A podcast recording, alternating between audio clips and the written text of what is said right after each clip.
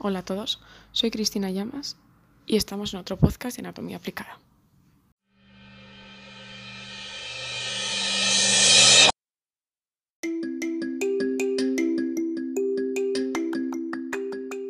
Hoy vamos a hablar sobre la fibromialgia, qué es, los síntomas que tiene esta enfermedad, el diagnóstico y el tratamiento.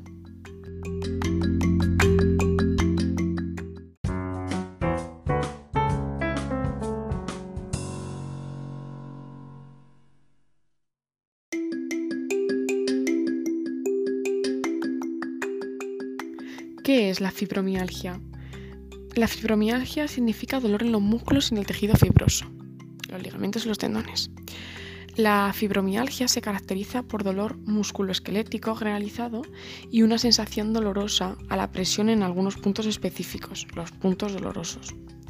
Este dolor se parece al originado en las articulaciones, pero no es una enfermedad articular.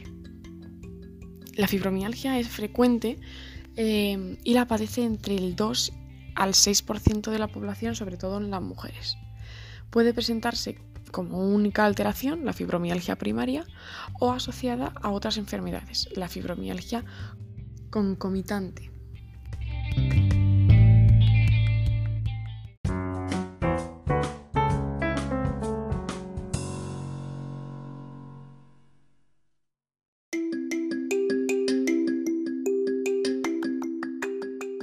Ahora vamos a hablar sobre los síntomas. En términos generales, podemos decir que la fibromialgia consiste en una anomalía en la percepción del dolor, de manera que se perciben como dolorosos estímulos que normalmente pues, no lo son. Además de dolor, la fibromialgia puede ocasionar rigidez generalizada, sobre todo cuando nos levantamos por las mañanas, y una sensación como de inflamación mal delimitada en las manos y los pies. También mm, puede notarse hormigueos poco definidos que afectan de forma difusa sobre todo eh, a las manos. La persona que busca ayuda al médico suele decir me duele todo, pero otras veces es referido como quemazón, molestia o desazón. Con frecuencia el valor, eh, perdón, el dolor varía en relación con la hora del día, el nivel de actividad, los cambios climáticos, la falta de sueño o por ejemplo el estrés. Además de dolor, la fibromialgia ocasiona muchos otros síntomas. El 90% de los pacientes tienen cansancio. Entre el 70 y el 80 tienen trastornos del sueño y hasta un 25 pueden tener ansiedad o depresión. También son muy frecuentes síntomas como mala tolerancia al esfuerzo, sensación de rigidez, sobre todo al levantarse por las mañanas, una sensación de inflamación en las manos y los pies, el hormigueo que, afecta de una forma distinta sobre las manos, unas jaquecas, dolores en la menstruación, un colon irritable, se queda en la boca y en los ojos.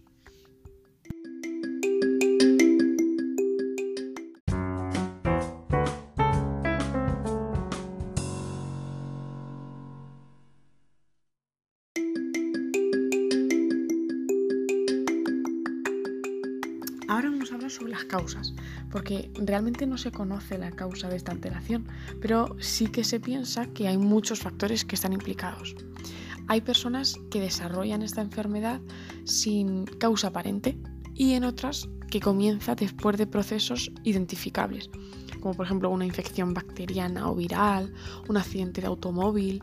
En otros casos aparece después de que otra enfermedad conocida limite la calidad de vida, como puede ser artritis reumatoide o el lupus eritematoso. Estos agentes desencadenantes no parecen causar la enfermedad, sino que lo que probablemente hacen es despertarla en una persona que ya tiene una anomalía oculta en la, mm, pues, la regulación de su capacidad de respuesta a determinados estímulos.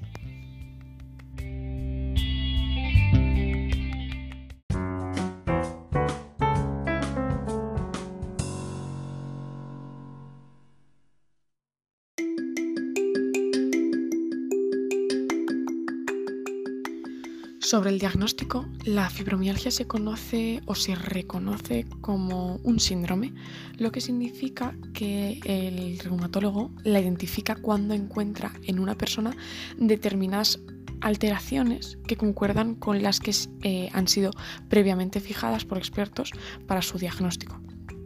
Es muy importante establecer un diagnóstico firme porque ahorra una peregrinación en busca de, diagnósticos o tratamientos, eh, mejora la ansiedad que produce encontrarse mal sin saber por qué y permite fijar objetivos realistas.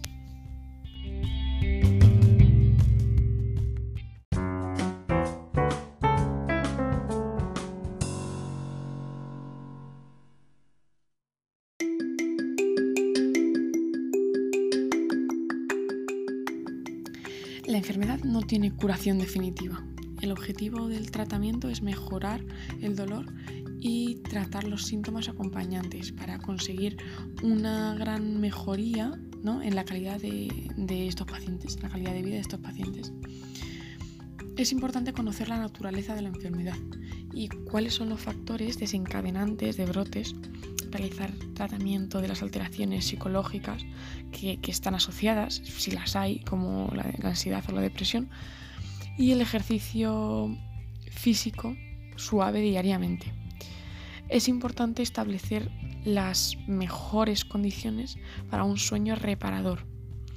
Tener una cama no excesivamente blanda ni excesivamente dura, así como una almohada baja evitar la ingesta de sustancias y bebidas estimulantes, las temperaturas extremas y los ruidos y luces.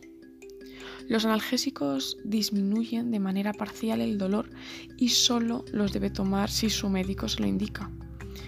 Otro grupo de medicamentos utilizados son los relajantes musculares que deben tomarse en tandas cortas y algunos fármacos antidepresivos que aumentan los niveles de serotonina y que mejoran los, los síntomas de la fibromialgia, pero todos ellos deben suministrarse bajo prescripción médica.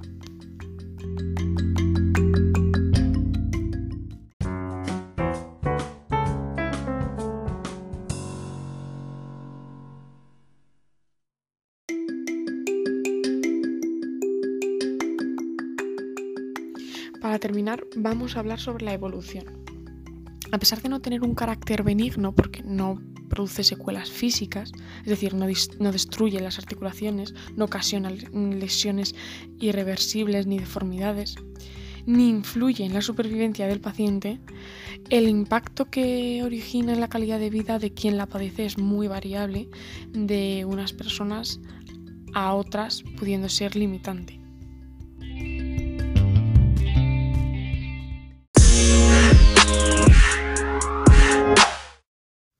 Espero que os haya gustado y os espero en otro podcast de anatomía.